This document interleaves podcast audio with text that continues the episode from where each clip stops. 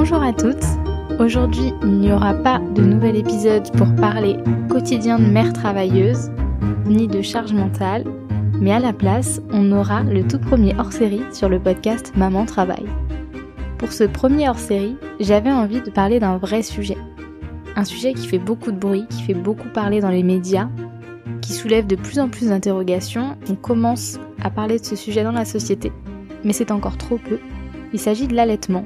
Je pense que vous avez tous vu des articles passés sur l'allaitement dans les lieux publics. Beaucoup de femmes qui ont été virées de certains lieux, de certains endroits euh, assez connus. Ça montre qu'aujourd'hui, il y a quand même un vrai tabou autour de l'allaitement, en tout cas en France. Et j'avais vraiment envie de comprendre pourquoi. J'avoue que moi, j'allaite ma fille depuis deux ans. Et c'est vrai que parfois, j'ai eu le droit à ces remarques un peu déplacées du genre euh, Tu comptes allaiter jusqu'à tes 18 ans? Et j'avoue que des fois, je ne sais pas trop quoi répondre à ça. Et je pense vraiment que c'est parce qu'il y a une certaine méconnaissance autour de l'allaitement. Déjà, on en parle très peu, je trouve que c'est un sujet sur lequel on est très peu documenté. En tout cas, si on va pas chercher l'info, on ne la donnera pas facilement, il faut aller fouiller, il faut aller se renseigner. Et il faut aussi payer pour avoir des conseillères en lactation, pour avoir des conseils sur l'allaitement. Donc c'est pas évident de se renseigner d'en savoir davantage. Et donc je pense que toute cette méconnaissance autour de l'allaitement, de ses bienfaits, ça génère beaucoup de frustration, en tout cas dans la société. Et donc j'avais envie d'en parler. Et pour parler de l'allaitement et refaire un petit point sur son historique, j'ai pas trouvé meilleure invitée que Anne Florence, maman de deux enfants, mais qui est aussi journaliste et auteur du livre Mes seins, mon choix. Elle aussi a senti qu'il y avait un vrai sujet qui méritait d'être creusé, alors elle en a fait un bouquin. Et donc je me suis dit qu'il fallait vraiment que je parle avec elle du sujet. Et donc vous allez voir que pendant, euh, presque une heure, on en a parlé, on a échangé. Et elle m'a appris pas mal de choses. Donc euh, je vous laisse avec cet épisode en espérant qu'il vous plaira, en sachant que c'est le tout premier épisode hors série sur la chaîne. Donc surtout, n'hésitez pas à me dire s'il vous a plu sur le compte Insta maman.travail. J'attends vos retours avec impatience, mais en attendant, bonne écoute Bonjour Anne-Florence et bienvenue sur le podcast. Merci, bonjour. Eh ben, je suis ravie de t'accueillir. En plus, c'est un nouvel épisode parce qu'on est sur un hors-série, donc euh, ce sera une première sur le podcast. Ah, c'est chouette, je suis contente.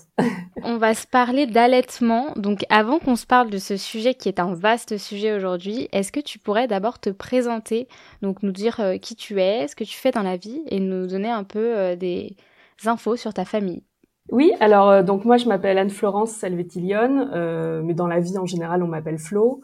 Euh, je suis journaliste indépendante, donc c'est-à-dire que je travaille à mon compte pour plusieurs médias. Et puis je suis aussi autrice, donc euh, j'ai écrit plusieurs livres, dont un notamment sur l'allaitement, qui s'appelle Mes seins, mon choix, et euh, qui est sorti chez Erol en mai dernier. Et j'ai deux enfants, deux petites filles, Lou qui est née en 2017 et Suzanne qui va avoir deux ans, là, qui est née en 2021. Donc tu as deux petites filles en bas âge. C'est ça. Donc j'imagine que ça doit quand même être euh, le rush au quotidien. Tu continues ton métier de journaliste aujourd'hui? Oui, bien sûr, oui, oui, je continue. Euh, oui, oui, j'ai, repris, j'ai gardé ma, ma deuxième fille euh, quelques mois et puis après j'ai repris.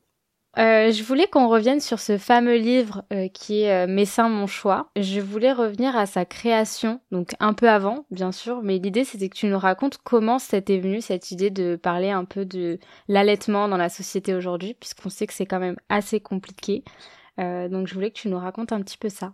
Eh bien, ben, je vais commencer par ma propre histoire, vu que j'ai donc j'ai allaité ma première fille en 2017-2018 pendant 15 mois. Et, euh, et en fait, à ce moment-là, bon, déjà avant même, euh, pendant la grossesse, euh, j'ai déjà commencé à subir un peu des injonctions. On me disait ah mais pourquoi tu vas allaiter? Puis six mois c'est trop. Mais pourquoi tu veux faire ça?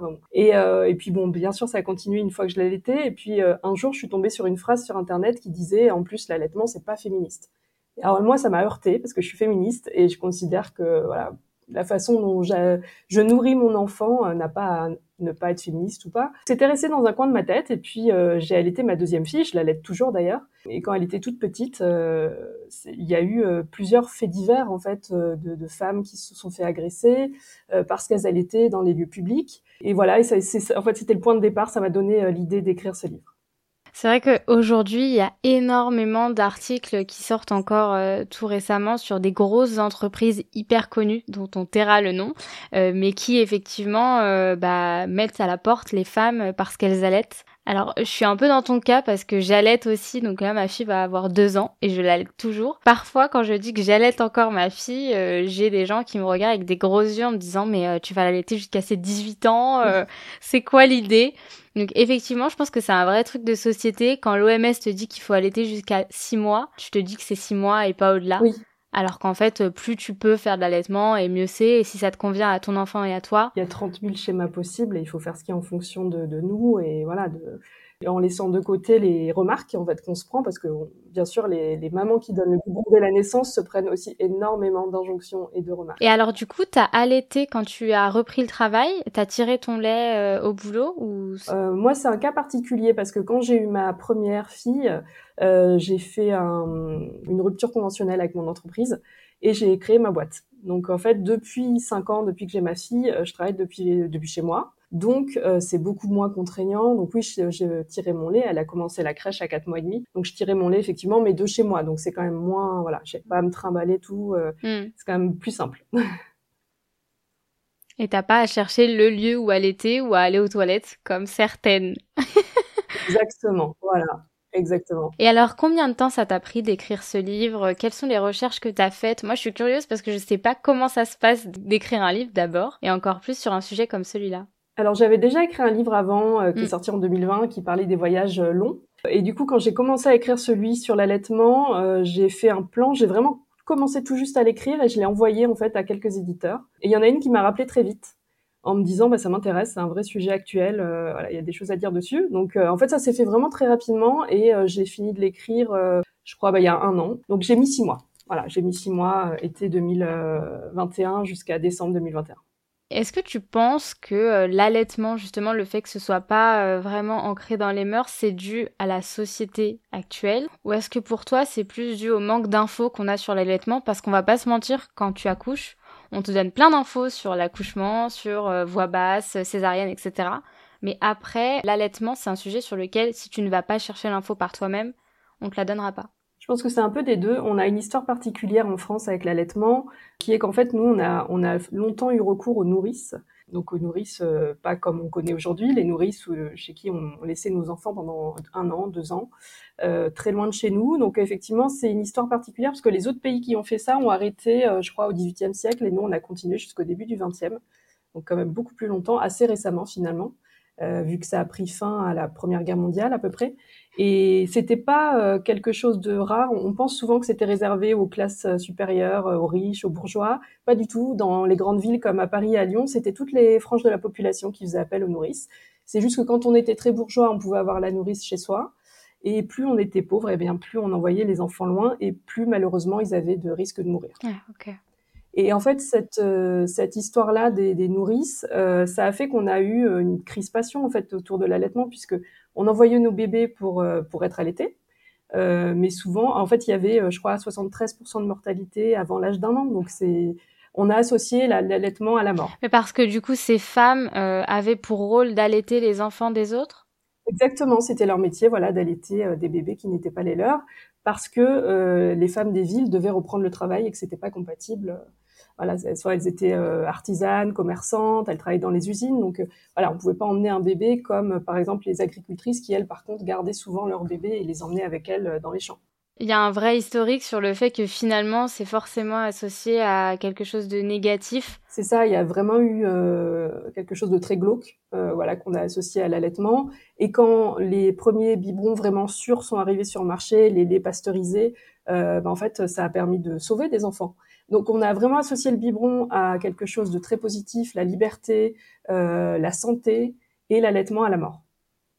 Et ça, c'est vraiment franco-français. Et euh, voilà, bien sûr, on le sait plus maintenant, mais disons que voilà, ça, ça a perduré quand même ce sentiment un peu de, de méfiance euh, vis-à-vis de l'allaitement et voilà toute cette crispation. Oui, parce que l'allaitement en France, c'est un sujet euh, compliqué qui fait débat, etc. Mais dans d'autres pays, pas du tout. C'est un peu plus ancré dans les mœurs. Est-ce que tu as d'autres pays en tête qui, pour toi, sont plus plus avancés sur le sujet? Oui, bah on peut parler de la Scandinavie. C'est vrai qu'on les cite souvent. Euh, notamment en Suède où je crois qu'ils ont elles ont un, congé très long et les pères aussi. Et, euh, et du coup effectivement elles, allaitent longtemps. Mais c'était pas le cas il y a quelques dizaines d'années. Ça c'est vraiment parce que euh, voilà le pays a mis en place une politique qui va dans ce sens-là. Euh, mais c'est pas culturel, c'est pas voilà, c'est pas quelque chose euh, qui date des siècles et des siècles. Donc ça prouve qu'on peut aussi changer en fait notre notre point de vue face à mmh. l'allaitement. Et il faut évidemment que l'État y mette du sien et, et que chacun y mette du sien. Oui, parce qu'aujourd'hui, pour faire évoluer les choses en France, en tout cas, il faudrait mettre en place plein de choses. Est-ce que toi, tu as commencé à, établir, quand tu as écrit ton bouquin, des éventuelles choses qui pourraient être mises en place pour que l'allaitement soit plus, ancré dans les mœurs? Oui, bah, à la fin de mon bouquin, je donne euh, des pistes. Euh, effectivement, il y a, y a, des choses à faire au niveau des congés maternité, paternité, parentaux, euh, qui sont pas assez longs, qui sont pas assez rémunérés, et qui ne soutiennent pas évidemment du coup les, les mères qui souhaitent allaiter. Euh, il y a des choses à mettre en place euh, du côté de la médecine, hein, des médecins qui sont pas formés à l'allaitement. Euh, Il y a mm. des choses à mettre en place au niveau des mères qui se tirent dans les pattes, qui voilà, on, on a un côté très jugeant qui n'aide pas du tout. En fait, tout le monde a tout le monde a un rôle à jouer. C'est vrai que par rapport à la médecine, tu vois, euh, ma fille a eu des problèmes de poids et euh, je suis allée voir un pédiatre. Et ce pédiatre m'a euh, incendié, je crois qu'elle avait 8-9 mois. Et en fait je l'allaitais mais elle était en diversification tu vois. Et euh, ce pédiatre m'a littéralement incendié parce que j'allaitais. Et il m'a dit il faut arrêter tout de suite l'allaitement, c'est de votre faute si votre enfant perd du poids. Et je me suis dit mais il y a un problème sur l'allaitement, c'est pas possible, on peut pas dire ça à une mère parce qu'en plus ça remet vachement en question surtout quand c'est ton premier enfant. Tu vois moi c'était ma première et je me suis dit mais est-ce que je dois arrêter? Et pour tout te dire, je suis partie acheter une boîte de lait. Sauf que ma fille l'a fait tomber, donc euh, je n'ai jamais pu lui donner. Mais j'avoue que sinon, je lui aurais donné parce que je me suis vachement remise en question. Oui, je vois, bah, c'est assez courant finalement ce genre de cas. Euh, où effectivement on tombe sur des médecins pas très bienveillants qui n'y connaissent rien en fait hein, à l'allaitement concrètement, qui, mm. qui ont des idées reçues sur le fait que ce soit pas assez nourrissant, qu'on puisse manquer de lait, que voilà tout, un tas de choses. Et ça, c'est parce que finalement, l'allaitement, euh, je crois que ça représente une heure ou deux dans les cours de médecine, donc dans tout le cursus. Donc c'est vrai qu'il et puis parfois c'est même pas mis à jour les cours, c'est encore des, croyances des années 80 euh, sur le fait qu'il faut stériliser les seins et compagnie. Donc c'est vrai que il y a un gros manquement à ce niveau-là, et c'est vrai que tant que les médecins, les sages-femmes, les gynécos, etc., sont pas et les pédiatres bien sûr, euh, sont pas bah, vraiment formés sur le sujet, on, on va avoir du mal à avancer. Ouais, c'est clair. Et toi, tu as subi beaucoup d'injonctions pour tes deux grossesses quand justement euh, tu as allaité et bah là pour ta deuxième fille, tu fais un allaitement un peu plus long. Est-ce que tu as eu des remarques euh, dans le pro, dans le perso? Pour ma première, oui, j'ai eu des remarques assez vite. On m'a dit bon, euh, voilà, maintenant, va falloir quand même passer au biberon, euh, va falloir arrêter cette histoire. Mais bizarrement, après six mois, j'en ai eu moins. J'en ai eu beaucoup les six premiers mois. Ouais, parce qu'ils ont laissé, ils ont laissé tomber. Ils se sont dit oh, de toute façon, elle nous écoutera pas, laissons tomber. c'est ça. Je pense qu'au bout de six mois, ils se disent bon bah c'est une cause perdue. Mais euh, c'est vrai qu'au début, j'ai eu pas mal de remarques. Euh, et pour ma deuxième, pas tellement.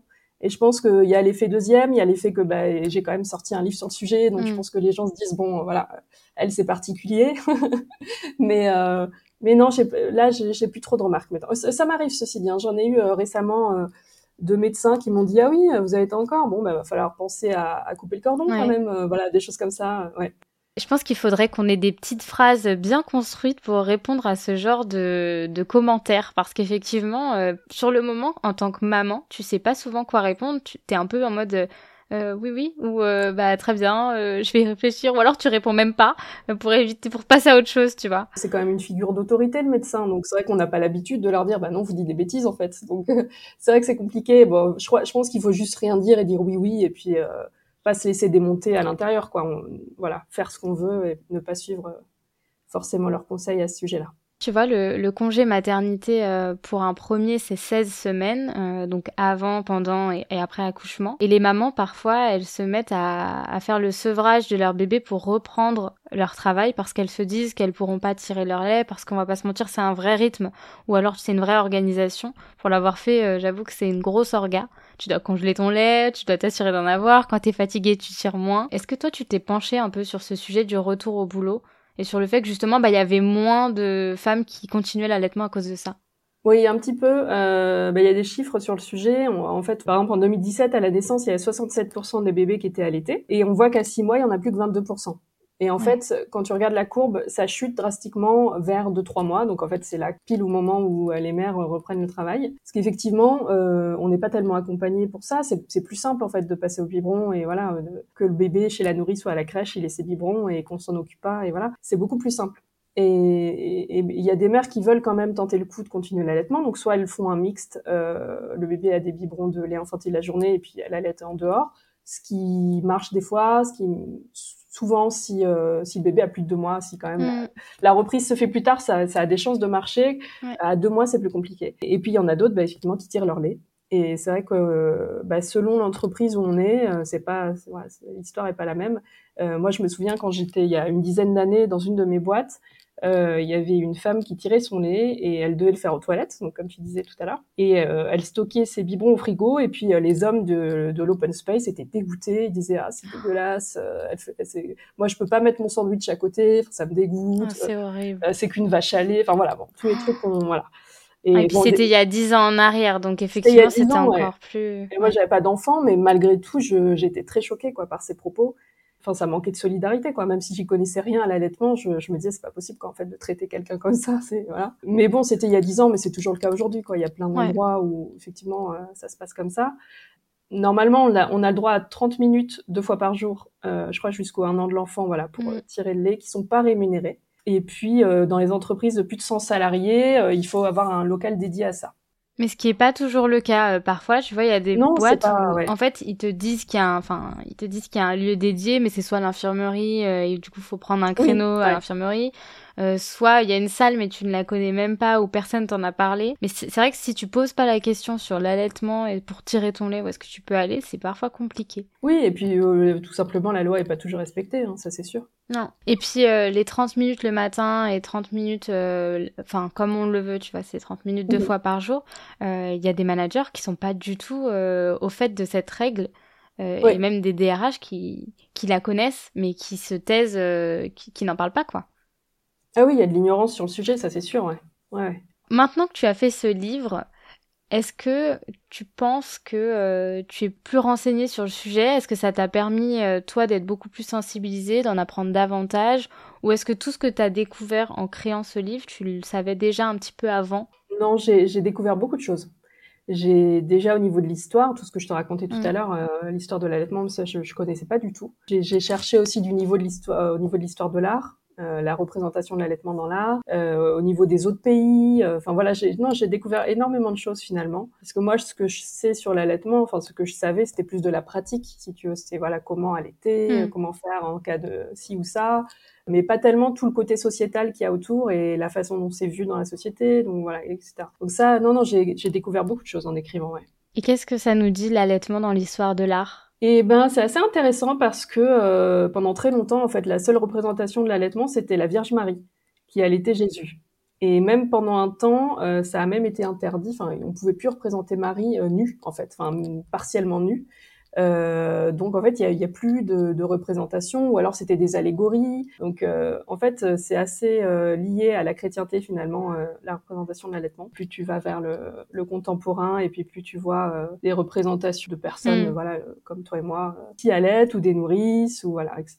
Il y a beaucoup de marques qui font des campagnes pour soutenir l'allaitement. Je pense à la campagne de euh, Tagine Banane où ils ont fait euh, ces fameux magazines où en fait euh, t'étais une femme et tu, bah, tu, c'était comme si tu allaitais. Qu'est-ce que tu penses de ces campagnes-là? Moi, je pense que c'est plutôt bien parce que ça apporte de la visibilité, effectivement, à l'allaitement et notamment l'allaitement dans les espaces publics. Après, je sais que oui, c'est parfois c'est un peu partagé euh, parce qu'on se dit on n'a pas non plus besoin de mettre l'accent dessus, mais bon, pour le coup, moi, je pense que si on a besoin justement vu qu'on manque de visibilité, notamment dans les médias, notamment dans les films, les séries, euh, les livres pour enfants, les dessins animés. C'est encore assez rare qu'on voilà, les bébés sont souvent au biberon, on représente assez peu euh, des, euh, des mamans qui allaitent. Et c'est vrai qu'effectivement, on te représente jamais euh, la femme en train d'allaiter. Il y a même un, un vieux petit ours brun. euh, alors je sais plus si c'est l'ancienne version ou la nouvelle version, mais il y a deux versions.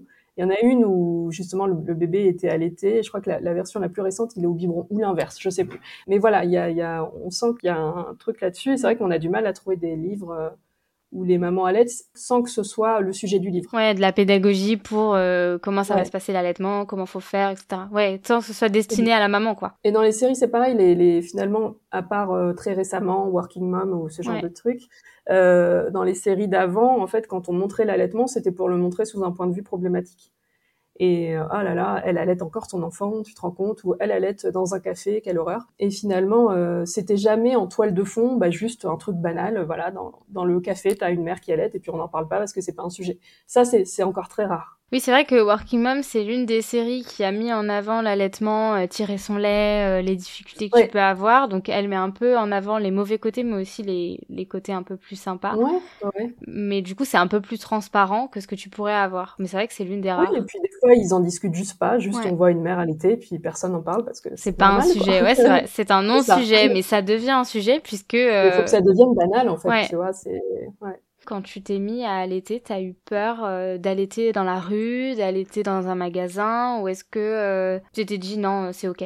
Euh, non, non, moi j'ai jamais été très à l'aise avec ça. Euh, je suis pas pudique, c'est pas ça. C'est juste que j'ai peur du regard des autres. En fait, j'ai peur qu'on m'agresse, hein, tout simplement, qu'on me dise cachez-vous, vous avez pas honte, ce genre de choses. Donc je me suis toujours, quasiment toujours cachée avec une cape.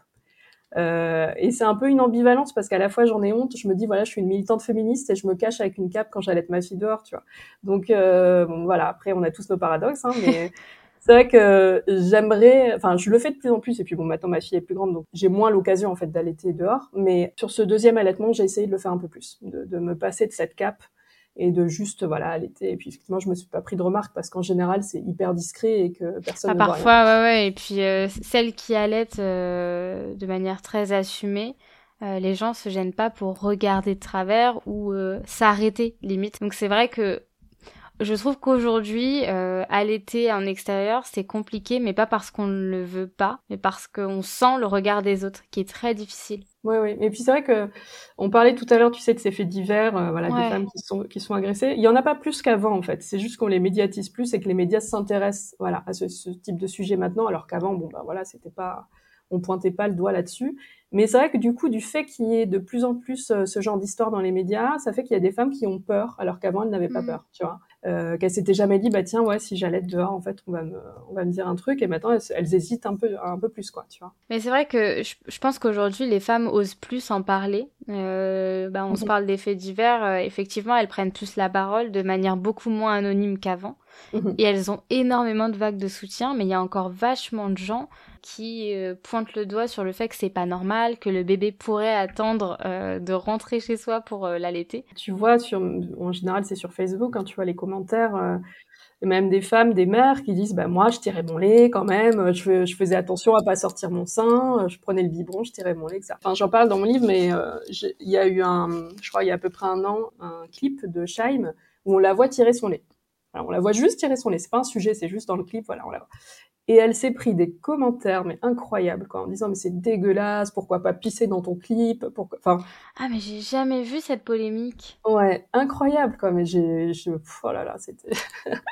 mais donc, tu vois que les, qu'on part de loin, quoi, qu'il y a encore plein de gens pour qui c'est, c'est, un truc extraterrestre, en fait, de. Ouais, il y a des gens pour qui c'est malsain, euh, l'allaitement. Ouais, c'est ça, ouais ou qu'en tout cas ça devrait rester totalement dans la sphère privée. Alors que c'est euh, compliqué que ça reste dans la sphère privée quand t'as un bébé de deux mois euh, qui hurle parce qu'il a faim et que t'es dehors, bah tu peux pas gérer. Euh. Aujourd'hui, on sait que l'allaitement c'est souvent à la demande et pas à des heures précises comme le biberon. Et t'as des gens qui te disent, mais enfin, euh, allaitez-le à des heures précises, euh, c'est comme un biberon, c'est à vous mhm. de euh, le formater, entre guillemets. Toi, t'allaitais à la demande ou t'essayais d'avoir des heures? Oui, oui. non, j'ai jamais eu d'heures. non, non. ma première, j'ai été à la demande en fait, jusqu'au sevrage nocturne, parce qu'on a fait un sevrage nocturne quand elle avait un peu plus d'un an, parce que les nuits étaient catastrophiques. Et en fait, après ce moment-là, bon, ça a été compliqué, j'ai dû la sevrer un peu précocement moi, j'aurais voulu continuer et j'ai dû sevrer à, à 15 mois. Euh, mais c'est vrai que j'étais jamais passée en fait à euh, deux tétés par jour, par exemple, tu vois. Ouais, moi non je, je continuais en fait jusqu'au bout. Euh, je continuais à donner à la demande. Enfin voilà. Et avec ma deuxième, par contre, je suis passée assez rapidement à deux tétés par jour, je pense au bout d'un an à peu près. C'était mon rêve, tu vois.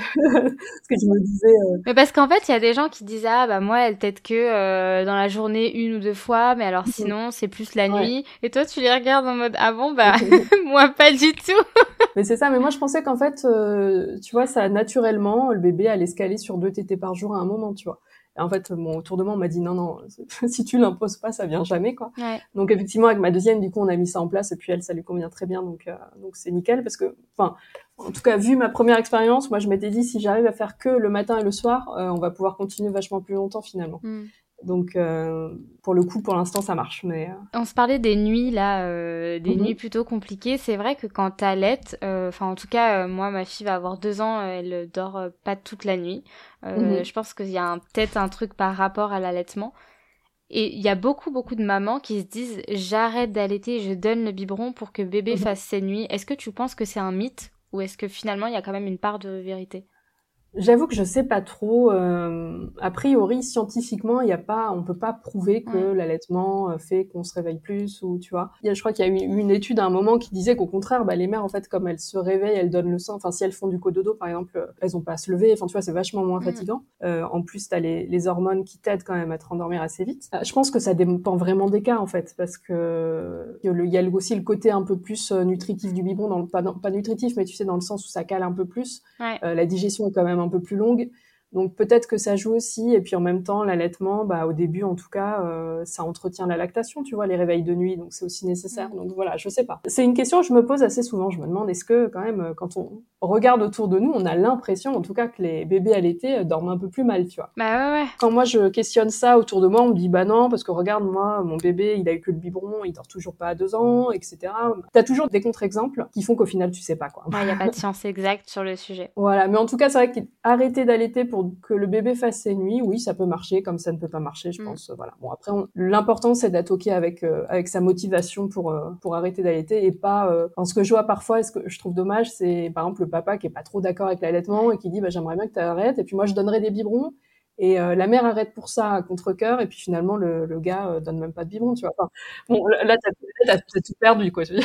ouais, c'est clair. Alors là, quand je vois ça, c'est vraiment dommage, mais bon. Et c'est vrai qu'effectivement, il y a beaucoup de remarques. Enfin, j'ai lu pas mal de choses sur les femmes euh, bah, qui donnent le biberon et mhm. qui et qui disent que ceux qui allaitent, c'est dommage parce que le papa ne peut pas participer. Mais je pense qu'en fait, il y a d'autres manières de participer, ne serait-ce que le papa qui se lève pour donner le bébé pour qu'il se mette au sein. Ah oui, il y a plein de choses à faire, bien sûr. Bah en fait, enfin moi, je pars du, constat que quand le bébé naît, la mère, elle ne devrait faire qu'allaiter et pas pas tout le reste en fait. Enfin, le père, oh, ce serait génial. Bah, nous, c'est ce qu'on a fait en tout cas, tu vois. Et enfin, mon mari, il a pris cinq semaines à chaque chaque enfant et euh, bah il faisait tout, tu vois. Enfin, moi, je restais au lit, j'allaitais. Enfin voilà. L'idéal, je trouve que c'est ça. Et puis donc effectivement, bah, même en allaitant, le père peut faire plein de trucs. Après, euh, ça se comprend aussi de vouloir que le père donne des biberons. Enfin voilà, je pense que c'est à chacun de voir euh, qui ce qu'on a envie et ça se discute dans le couple. Et puis voilà. Euh, je trouve que c'est tout à fait valable aussi de pas vouloir allaiter parce qu'on veut partager les biberons. Ça, je comprends aussi. Oui, c'est clair. Non, non, c'est sûr. Mais il euh, y en a beaucoup qui te disent, bah, en gros, euh, arrête d'allaiter, comme ça, tu verras que le papa participe. Ouais, quand c'est un conseil pas sollicité, ça, c'est non, par ouais.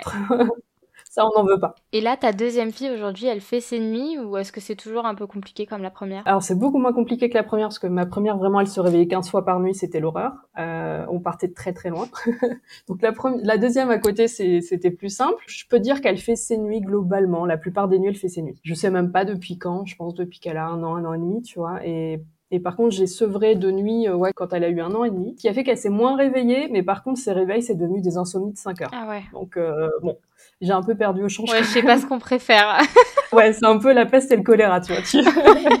à choisir, ouais, je suis pas sûre. Ouais, c'est ça. Donc voilà. Donc, mais bon, la, la plupart des nuits, quand même, elle dort toute la nuit, donc ça c'est cool. Euh, mais euh, de temps en temps, une fois par semaine ou tous les dix jours, on a quand même une grosse insomnie à gérer. Donc c'est pas encore euh, nickel, mais ça va. Pour ta deuxième, t'as beaucoup moins appréhendé l'allaitement ou toujours un peu? Et bah j'ai plus appréhendé ah. parce que alors si tu veux, si je reviens à ma première grossesse, je voulais à tout prix allaiter. Je sais pas pourquoi, mais c'était important pour moi, tu vois. Et euh, donc j'avais un peu d'appréhension quand même à me dire ah là là si ça marche pas, je vais tomber de haut quand même, mm. tu vois. Et bon, bah, ça s'est bien passé. Et puis pour ma deuxième, je me suis dit, mais imagine, bah, pour X raisons, là, ça marche pas, tu vois ça peut arriver, tu vois, un deuxième allaitement ouais, soir. Euh... Un frein de langue, un truc, il y a trop de choses. mais c'est ça. Et mon premier allaitement avait été tellement important pour moi que je me suis dit, mais c'est pas, enfin, moi, je peux pas allaiter ma deuxième, je meurs limite, tu vois. Enfin, c'était très dramatique, tu vois, mais, mm. mais vraiment, c'est à ce point important pour moi, tu vois.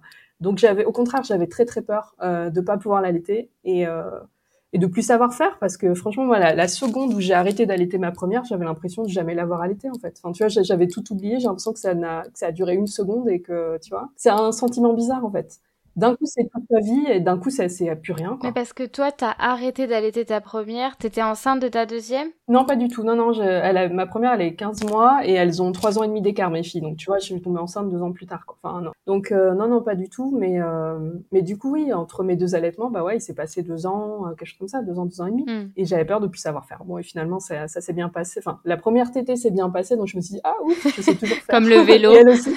c'est ça.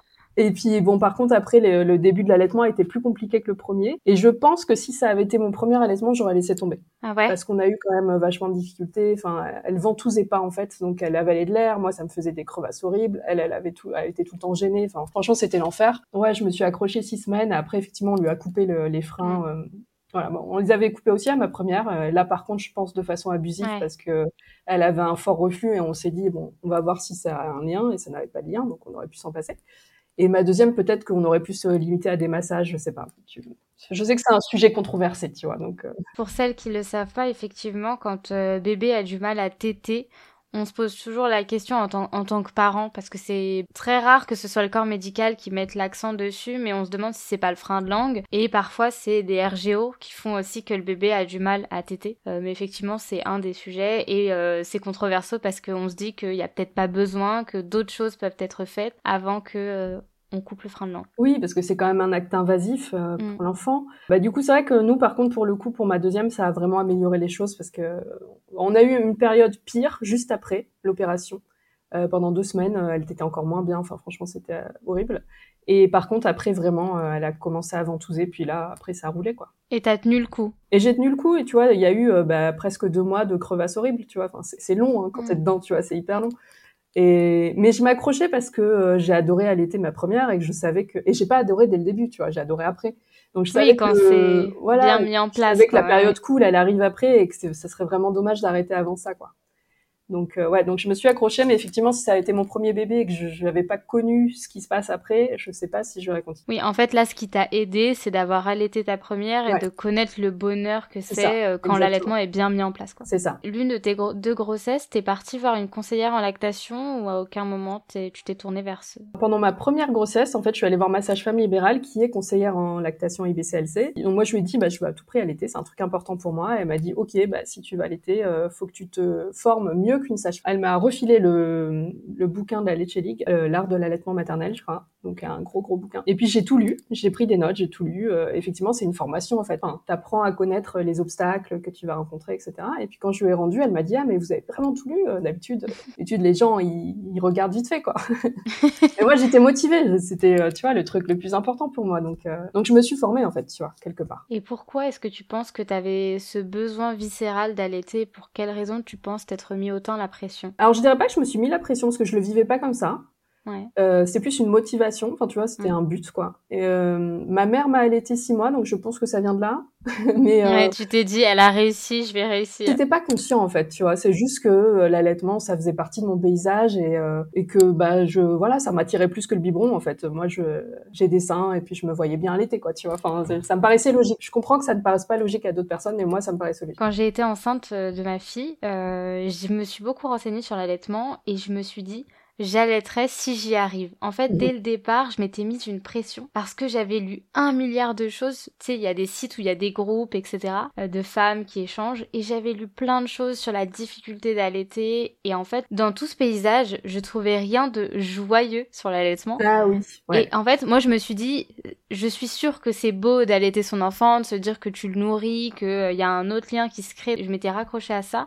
Mais il y avait une partie de moi qui m'était dit, mais peut-être que tu n'y arriveras pas du tout, peut-être que ça va être hyper dur. Et en fait, quand j'ai commencé à allaiter, je me suis dit, en tout cas c'est propre à mon expérience à moi, mais je me suis dit, bah en fait, euh, je m'attendais à deux fois plus dur, mais parce que je pense que je m'étais imaginé un truc horrible. Pour certaines femmes, je sais que c'est très compliqué l'allaitement et qu'il y en a pour qui euh, c'est pas possible et c'est plus difficile que d'autres. En tout cas, moi j'avoue, euh, je m'attendais à un truc de fou et en fait euh, plus de peur que de mal. C'est vrai qu'on a tellement d'infos, euh, ouais, c'est ça, négatives sur l'allaitement que c'est vrai que ça, peut faire peur et je pense effectivement qu'il y a des femmes qui renoncent euh, à ça parce que ça paraît trop quoi. Et ça peut être trop, ça peut être hyper dur et c'est aliénant au début. Enfin, il y a plein de choses, hein, c'est quand même un gros sujet.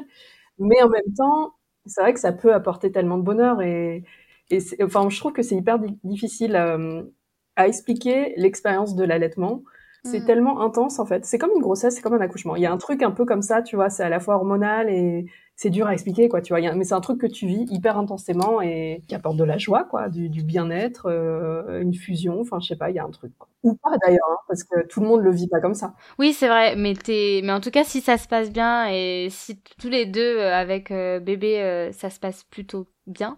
Euh, il y a une connexion incroyable, tu vois, le fait d'avoir ces réflexes d'éjection quand euh, bébé a faim ou quand bébé pleure. Moi, j'ai trouvé ça dingue. Je me suis dit, mais mon corps est prêt. Genre là, il me dit que mon enfant a besoin de manger. Je me suis dit, mais qu'est-ce qui se passe?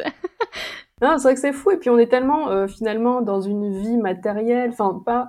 On n'est on pas forcément toujours en, en, lien, je sais pas comment dire, avec ses émotions, ses mm. ressentis. Et puis c'est vrai que l'allaitement, bah, c'est pour le coup, c'est. Alors attention, c'est naturel, mais c'est pas inné. Donc mm. faut, faut l'apprendre parce que c'est pas. Mais euh, mais il y a un truc quand même euh, bah, très sauvage, quoi, très animal, très voilà, qui peut rebuter aussi. Il y a, y a des personnes justement, c'est ça qu'elles n'aiment pas du tout dans l'allaitement. Mm.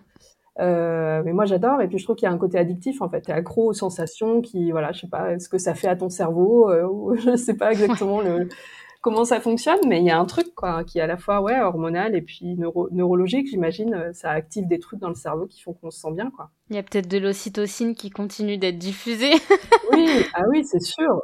Ah, c'est sûr, c'est oui, oui, ça crée de l'ocytocine, ouais, c'est sûr. C'est vrai que c'est incroyable, mais en tout cas, euh, je pense qu'il y a beaucoup de femmes euh, qui se mettent la pression aujourd'hui, et je pense que c'est parce qu'on n'est pas assez informé. Et donc moi, j'aimerais que demain on soit euh, davantage mmh. informé sur l'allaitement, qu'on puisse au moins trouver tout ce qu'il nous faut, et après on fait comme on a envie. Si on n'a pas envie d'allaiter, on n'allaite pas. Si on a envie, on le fait, mais qu'on ait toutes les cartes en main et qu'effectivement tous les professionnels de santé soit formé. Je suis d'accord, c'est vrai qu'on manque d'informations et, à la fois on manque d'informations sur le biberon aussi, tu vois. Enfin, je pense qu'on devrait avoir des cours vraiment euh, larges où on, nous explique tout, euh, tu vois, mais aussi comment faire un biberon, comment choisir son lait, comment arrêter sa lactation si on veut pas allaiter ou si on veut plus allaiter. Il y a beaucoup de choses à savoir et il y a, il y a un manque de transmission en fait de ces informations aussi parce qu'on est dans une société individuelle et on vit pas, en, enfin tu vois, on vit pas en communauté et puis on transmet pas tellement des trucs euh, de mère en fille, de cousine en cousine et compagnie. Et du coup, bah en fait, on perd ces savoirs-là et c'est vrai qu'on se sent seul quand on d'un coup, bah on allait et qu'on a des problèmes. Ou, enfin, bah, c'est vrai qu'on se sent hyper seul et tu vois, tu peux te tourner vers la PMI euh, pour poser quelques questions. Mais je me rappelle m'être tournée vers eux et euh, en tout cas, ils m'avaient juste donné des petits papiers avec mmh euh, des petits schémas pour euh, le massage drainant, etc.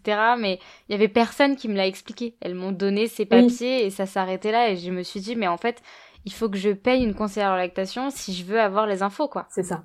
Oui, c'est ça, parce qu'en plus, le risque de te tourner vers un pédiatre ou euh, voilà, c'est qu'on te donne des mauvais conseils et ça tu peux pas le savoir à l'avance donc euh... non et puis comme on le disait tout à l'heure tu fais confiance aveuglément bah parce que c'est le corps médical. Ouais ouais c'est ça mais bon pour autant on va peut-être te dire ah ben faut espacer les tétés de 3 heures et puis il faut pas que ça dure plus de 10 minutes et puis il faut aussi il faut ça et puis euh, voilà. C'est vrai. Euh, ouais c'est le problème c'est que des infos il y en a mais il faut faire le tri et tu sais pas forcément à la base ce qui est bien ou pas quoi. Est-ce que tu avais un dernier mot? Est-ce que tu voulais rajouter quelque chose euh? Je pense qu'on peut parler d'un truc sur l'allaitement et le travail, c'est le coût de l'allaitement parce que c'est un sujet qu'on voilà qu'on évince un peu euh, en général, enfin puis auquel on pense pas, hein, parce qu'on se dit ah bah on allait, c'est gratuit, c'est génial. si seulement. ouais c'est ça, mais en fait allaiter bah, c'est du temps, enfin mais tout comme donner un biberon, hein, c'est du temps et c'est du temps qui est euh, pour les biberons euh, majoritairement donné par les femmes aussi. Donc c'est du temps euh, bah, qu'on perd sur nos carrières, qu'on perd sur nos vies, qu'on voilà, qui a un coût. Et puis et puis il y a un coût aussi de l'allaitement au niveau du lait en fait, de la production du lait. ça produit du PIB. Il n'y a aucun pays au monde qui le prend en compte dans le PIB. ne serait-ce que par exemple ce qu'on donne au lactarium, tu vois, qui, est, qui, est, revendu 83 euros le litre voilà, ça, ça, a un coût, quoi, tu vois, ça a un coût. Et c'est vrai qu'on n'en parle pas. Bah, le fait de donner ton lait quand on a de trop à un lactarium, déjà ça, je pense que c'est trop peu euh, mis en avant parce qu'il faudrait que ce soit davantage, parce qu'il y a des mhm. petits bébés qui ont besoin de ça. Euh, ou, d'autres personnes, mais c'est majoritairement les petits bébés. En fait, c'est un, alors je sais plus à combien de semaines, mais les, les, bébés qui naissent avant, je crois, je veux pas dire bêtises, mais je crois que c'est 32 SA, ne peuvent pas avoir de lait infantile Donc en fait, le lait maternel est vraiment crucial pour eux. Voilà, les bébés qui naissent à un terme un peu plus avancé peuvent avoir du lait infantile, mais les tout petits petits, ils peuvent avoir que du lait maternel. Et si leur mère veut pas ou ne peut pas allaiter, bah en fait, il faut absolument qu'il y ait des dons d'autres femmes. Mais je suis totalement d'accord avec toi sur le fait que ça a un coût. Bah, ne serait-ce que de s'informer en fait. Tu vois, mhm. on se parlait de la conseillère en lactation. Moi, je trouve ça hyper cher aujourd'hui. je crois qu'une consultation, c'est aux alentours de 100 euros, mhm. en, tout cas en moyenne. Mhm. mais je trouve ça assez onéreux et donc forcément, bah, c'est pas la possibilité pour tous de se tourner vers ça. Ah oui, bah on, hésite, on hésite euh, hein, avant d'aller voir quelqu'un, c'est sûr. Moi, j'ai une super sage-femme qui est donc, euh, comme je disais, euh, également conseillère. Et puis, ce qu'elle faisait, c'est que elle me faisait payer une consultation sage-femme maman plus une consultation sage-femme bébé. Et du coup, bah, les deux, elle, ça lui fait rentrer dans ses frais. Et moi, mm. c'était remboursé par la sécurité sociale et ma mutuelle. Donc ça, je trouve ça super. Mais effectivement, bah, c'est pas le cas de tout le monde, quoi déjà déjà même trouver une conseillère dans son coin, c'est pas toujours euh, évident. Ouais, c'est vrai que c'est un frein. Et peut-être qu'effectivement les, les, pédiatres devraient être euh, formés là-dessus. Bon après ils ont tellement d'autres chats à fouetter aussi, hein, clairement euh, ils ont d'autres soucis. Mais bon en tout cas quelqu'un voilà un professionnel de santé qui, devrait être personne ressource sur le sujet, mais qui devrait être bien formé. Parce que les par exemple les sages-femmes qui sont vraiment formées sur le sujet, elles décident d'être formées. Donc elles payent elles-mêmes leur formation. Voilà, ça sort du cadre académique. Quoi. On se parlait de la carrière de maman. Euh, quand tu décides de mhm. tirer ton lait, déjà ça a un coût. Parce qu'en fait, euh, tu peux te tourner vers les mhm. pharmacies qui ont des machines pour tirer son lait, mais elles sont parfois énormes. Et donc, du coup, si tu veux emmener ça au boulot, et eh ben généralement tu dois mhm. investir et donc euh, ça a quand même c'est un coût et c'est pas remboursé aujourd'hui. En tout cas, mhm. euh, c'est que si tu loues une mhm, machine que c'est remboursé, mais l'achat de toi-même n'est pas remboursé. Et effectivement, euh, bah forcément, t'as pas le choix que d'acheter cette machine si tu veux pas arrêter ton allaitement, euh, si tu veux continuer de travailler, d'aller au boulot. Bah, moi, je conseille de pas passer par les pharmacies, de passer par des sites. il y en a plein. Il y a Grandir Nature, il y a Suckle, voilà, qui, qui louent des machines qui sont beaucoup plus petites, plus efficaces en pharmacie, on a souvent des vieux tirelets euh, qui font mal, euh, voilà, qui sont pas. Euh, et en plus, souvent, il y a un reste à charge à payer en plus. Euh, c'est vrai que sur ces sites-là que j'ai cités, euh, c'est normalement tout est pris en charge à part le kit de, de base avec les tétrelles qui coûte une trentaine d'euros. Donc déjà ça, ça permet de réduire un peu la facture et puis euh, on a un tire-lait qui est plus efficace et plus nomade. Après oui, au niveau du coût, ben par exemple tirer son lait au travail, ben, c'est une heure non rémunérée par jour. Ouais. et puis oui, on achète des vêtements, on achète des capes d'allaitement, on achète plein de choses. Donc entre le coût que ça a sur effectivement nos vies, nos carrières, notre temps, notre salaire, les, les achats qu'on fait. Donc oui, c'est pas gratuit. À l'été, c'est pas gratuit. Voilà, ça c'est le c'est le message. Si certaines euh, ont envie d'allaiter, euh, qu'elles y aillent, et si d'autres ne se sentent pas à l'aise, en réalité, euh, c'est un choix de chacun. Oui, c'est ça. Et puis arrêtons de nous juger, quoi. Enfin voilà, c'est pas parce que ta voisine a choisi d'allaiter trois ans et l'autre pas du tout que que l'une a fait bien et l'autre mal, quoi. Faut juste faire en fonction de ce que nous on veut, de ce que notre bébé accepte. Ce serait génial, quoi. Mais bon, ça c'est le monde idéal. ce serait le monde de la bienveillance. c'est ça. Je sais qu'on a tendance à un peu se tirer dans les pattes et à, se juger quand nous-mêmes on s'est pris des remarques et qu'on se dit bah ouais mais bon voilà mais non faut pas juger. On fait tout on fait tout bien, il n'y a pas de mieux, on fait tout ce qui nous convient et puis le problème de juger, c'est que bah, déjà on crée de la culpabilité, on crée du, du mal-être alors qu'on est déjà en postpartum et déjà mal en point euh, moralement. Et qu'on culpabilise déjà euh, assez euh, au quotidien. Mais c'est ça, et c'est ça. Et puis et puis ça joue sur ça joue sur la, relation qu'on a avec notre bébé, ça joue sur plein de trucs. moi là, mon premier allaitement, je l'ai arrêté plus tôt que ce que j'aurais voulu, aussi parce que j'assumais plus quoi, que je trouvais ça compliqué d'allaiter un mmh. bambin. Euh, et là, pour ma deuxième fille, je me posais la question. J'ai pas du tout envie d'arrêter, pas du tout, du tout.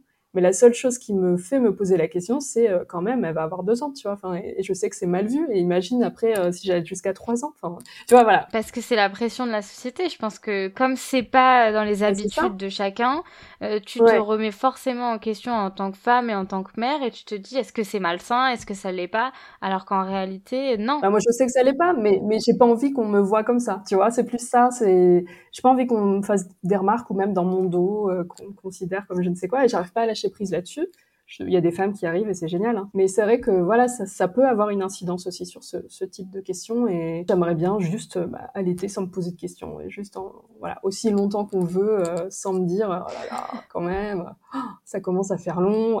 Faudrait penser à s'arrêter. c'est ça. Ouais, euh, alors que bon, bah il y a des bébés qui ont des biberons jusqu'à 3 ans, 4 ans, 5 ans puis on se pose pas la question quoi. S'ils en ont besoin, ils en ont besoin, ils en ont besoin, c'est tout. Et là, euh, tes deux filles, est-ce que tu as mixé avec du lait infantile ou est-ce que tu as fait full allaitement et diversification? Ouais, j'ai fait full allaitement. Euh, pour ma première, il y avait même pas de diversification parce qu'elle voulait pas être diversifiée. Elle a commencé à manger des trucs solides à 14 mois. Donc, tu vois, donc elle a eu que mon lait jusqu'à 14 mois. C'est pas une volonté de ma part, c'est juste que j'arrivais pas à faire autrement. Euh, mais effectivement, non, j'ai pas donné de lait infantile. Bah, bah comme je disais, je, je travaille de chez moi, donc c'était pas non plus très compliqué pour moi de tirer mon lait. Euh, et puis en fait, j'ai tiré jusqu'à euh, qu'elles aient à peu près ouais un an, un an et demi. Et puis ensuite, bah, elles ont eu des, juste des repas sans lait, quoi. Enfin voilà. En plus, moi, mes deux filles ont eu une allergie euh, aux protéines de lait de vache. Donc euh, ça compliquait un peu l'histoire, ouais. tout ça.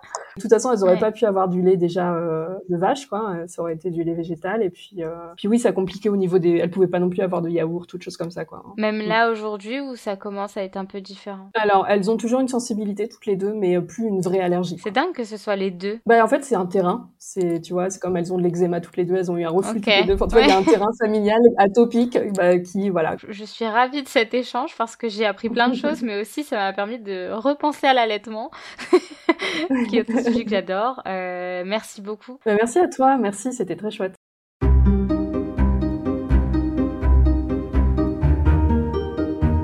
C'est la fin de ce premier épisode hors série. J'espère, comme d'habitude, qu'il vous aura plu, que vous aurez appris certaines choses, puisque personnellement, j'ignorais totalement l'existence des nourrices, qui à l'époque n'étaient pas les nounous de nos enfants, mais plutôt celles qui leur donnaient le sein, dans la haute société. Les hors-séries reviendront donc une fois par mois, un jeudi par mois plus précisément, pour aborder un sujet, une thématique qui me tient à cœur. Surtout si vous avez des sujets en tête, des sujets que vous aimeriez aborder ou que j'aborde dans le podcast, n'hésitez pas à m'en faire part sur le compte Insta maman.travail. Et en attendant, j'attends vos retours sur ce premier épisode et je vous dis à jeudi prochain pour un nouvel épisode de Maman Travail. À la semaine prochaine!